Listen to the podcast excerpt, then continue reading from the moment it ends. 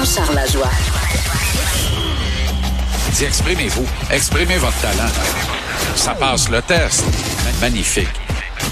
Jean-Charles Lajoie. JC, bonsoir. Je sens toujours autant d'ironie. Mario, t'es sur le point de réclamer Greta à la tête du Canadien? Non, non, non, j'ai plus d'ironie, là. Euh, j'ai pris confiance maintenant qu'on a un deuxième gardien de premier niveau. Je vois plus qu'est-ce qui pourrait clocher chez le Canadien. Ça a mis fin à mon ironie. En fait, non, mais c'est vrai. pourquoi je m'inquiète? Pour vrai, ça, je trouve pas ça correct. Je comprends pas qu'on amène un. Euh, là, je suis sincère, je niaise pas, qu'on amène un jeune de 20 ans dans une position de gardien de but où tout se joue entre les deux oreilles, puis qu'on l'amène dans un club où c'est le bordel. Je trouve que c'est une très mauvaise entrée pour un jeune. Peut-être je me trompe. Bon, alors voici ma, ma, ma réponse à ton interrogation. Moi, je n'y vois aucun espèce de problème et je m'explique. Actuellement, l'ambiance est relativement sain dans le vestiaire. C'est ah pas un vestiaire pourri comme celui des Leafs de Toronto avant le congédiement de Mike Babcock. Alors, pour l'intégration d'un jeune, il n'y a pas de problème de ce côté. Ça, c'est la première affaire. La grosse clé de l'énigme, là, ça va être Carey Price. Comment Price va intégrer l'adjoint? Parce que de tout temps, il y a eu des gardiens de but numéro un à, deux styles différents. Martin Brodeur, là, son adjoint devant le filet, là, c'est lui qui payait le lunch tout le temps. Tu comprends? Euh, il disait, je vais garder ton chien pendant les vacances d'été si tu veux partir Donc, il traitait aux petits oignons son adjoint en, échange que l'adjoint acceptait l'ombre. Ouais. D'autres que je ne nommerai pas, d'autres que je ne nommerai pas, mettaient leur pouce sur la face du gardien sur la photo d'équipe en disant, faut les écraser dans l'œuf. Ils sont la menace. Faut les écraser dans l'œuf. Alors, tu sais, il y a des éternels insécures. Ça fait de grands athlètes, de grands champions, là. Mais ces insécures-là, ils ne veulent rien savoir de la compétition. Alors, de quel côté se place Price? J'ai tendance à le voir très bien dans la lignée de Brodeur. C'est-à-dire un gardien qui a aucun problème à voir l'intégration d'un adjoint. Price, à l'époque de la guéguerre avec Alak, c'est Price qui courait après le statut de numéro un, il faut s'en rappeler. C'était un tout jeune gardien encore, qui venait de graduer dans la Ligue nationale deux ans plus tôt. Alors qu'aujourd'hui, c'est un vétéran aguerri. Il y a pas, il y a pas mal plus peur de la fin du monde que de la fin du mois. Euh, il y a 10 ans de plus que Primo, Il y a 10 ans de plus que Primo. Il n'y a aucun problème. Pour moi, là, le grand frère va intégrer le petit frère. Ça, c'est la première affaire. Deuxième affaire. Caden Primo a fait la démonstration, à mon sens, qu'il n'a plus grand-chose à apprendre dans la Ligue américaine de hockey il faut le mettre à l'épreuve dans la Ligue nationale parce qu'il faut répondre de certaines questions au plus haut niveau qui soit, le plus rapidement possible, pour savoir de quel bois il chauffe. Il n'y avait pas un mois de novembre difficile dans l'américaine, là? Non, il a connu trois, quatre départs plus ralentis, mais il était tout feu, tout flamme depuis le début de la saison. Alors, au final, il y a quand même un pourcentage d'efficacité qui est à 910, une moyenne un peu en bas de 3. C'est correct, là. C'est pas dramatique, là. Tu comprends? Puis à un moment donné, tu mais là, mettons, ce soir, c'est pas lui, là. Non, non, c'est pas lui ce soir. Mais tu veux le voir contre les meilleurs tirs au monde.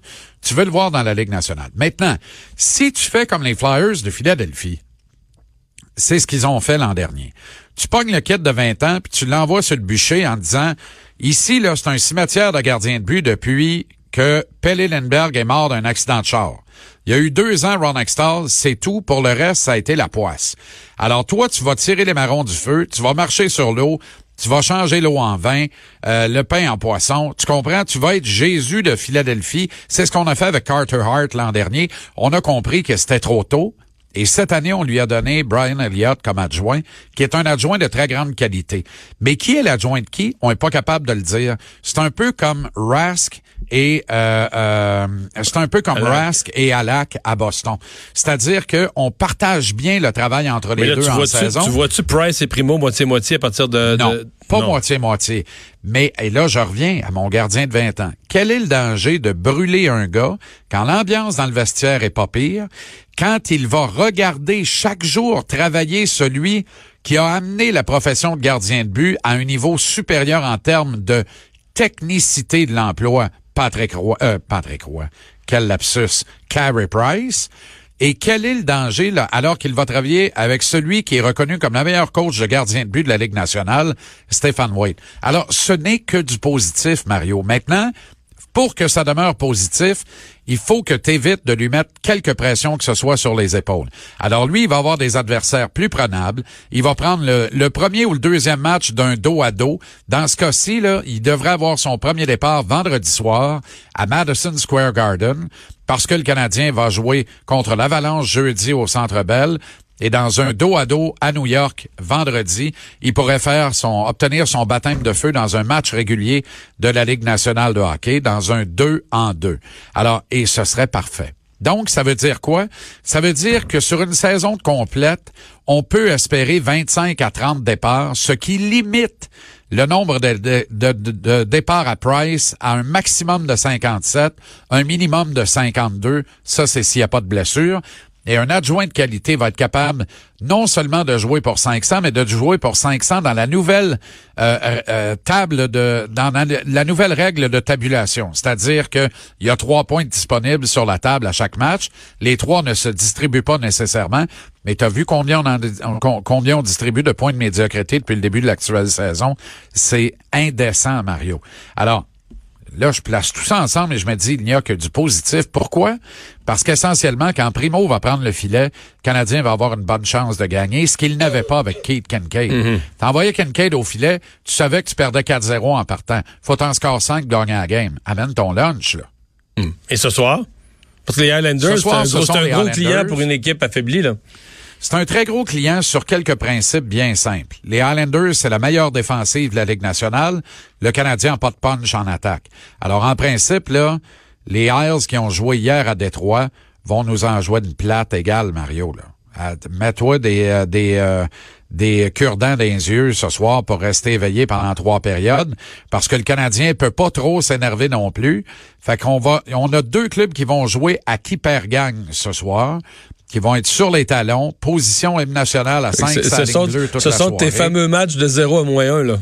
exactement, exactement. Et c'est pour ça que le Canadien, un ou deux bons rebonds, et surtout pas de un ou deux mauvais rebonds comme c'est le cas depuis quelques matchs, et ça peut tourner en sa faveur ce soir. Au moins un point pour le Canadien, mais je risque une prédiction. Je te dis fin de la glissade à huit revers avec une très courte victoire du Canadien. On dira que tout le monde a joué un bon match, mais on se souviendra que les Islanders en ont joué une plate, puis ils ont juste pas eu l'énergie en troisième période dans un deuxième match en deux soirs pour mettre le match hors de portée, parce que c'est ce qui attend le Canadien ce soir. Les Islanders ont joué hier à Détroit. D'ailleurs, l'Avalanche s'en vient jeudi, mais joue d'abord demain contre les, les renouveaux Maple Leafs à Toronto, des Leafs complètement revigorés. Ils vont-tu mieux, le Canadien a deux gros adversaires, mais chaque fois, ils se présentent à Montréal cette semaine en ayant joué la veille. Et Toronto, ça va-tu mieux avec le nouvel entraîneur? Beaucoup mieux, beaucoup mieux. Ah oui, c'est pas ça. Ben oui, quatre victoires en cinq matchs, ah, trois de suite dès le oh, départ. Oh. Et ils ont coupé le nombre de buts. Ils n'en ont donné que 11 dans les cinq derniers matchs. Tu peux pas avoir une plus belle preuve, Mario. Ils sont pas meilleurs défensivement tout d'un coup. Ils ne font qu'appliquer les consignes de l'entraîneur, ce qu'ils ne faisaient plus avec Mike Babcock. Mais tu parles de consignes de l'entraîneur. On, s'entend que Claude Julien, c'est un entraîneur à caractère défensif. Techniquement. Ben, je pense que c'est le moins qu'on puisse dire. OK, bon, c'est bon. C'est bon, ça se pas là-dessus.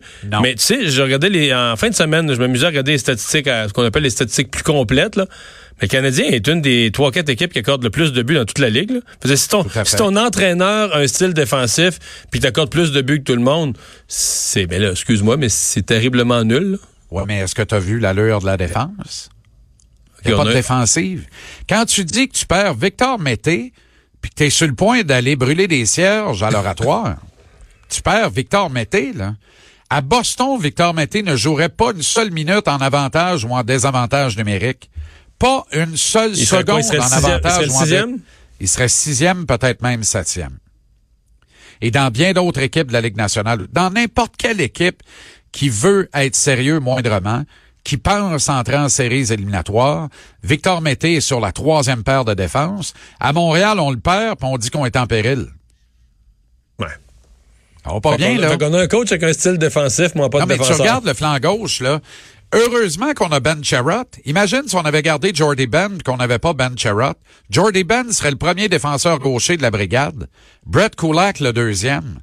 Et le jeune Olafson le troisième. Allô? À suivre. Donc, un point, euh, un point moins ce soir, peut-être deux, mais on retient ça. On s'en reparle demain. Je risque deux. Je le risque le deux ce soir. Un moment donné, ça fait, là. Tu sais, il faut que ce soit agréable. Puis, pour que ça demeure agréable un tantinet, il faut gagner une fois de temps en temps. faut le faire ce soir. Mais toi et moi, c'était notre feeling. Toi et deux, contre Boston, il allait rebondir comme ça, puis ça finit 8 à 1. Ouais. Non, non, ouais. Oh boy. Oui, oui. Oh boy. À demain.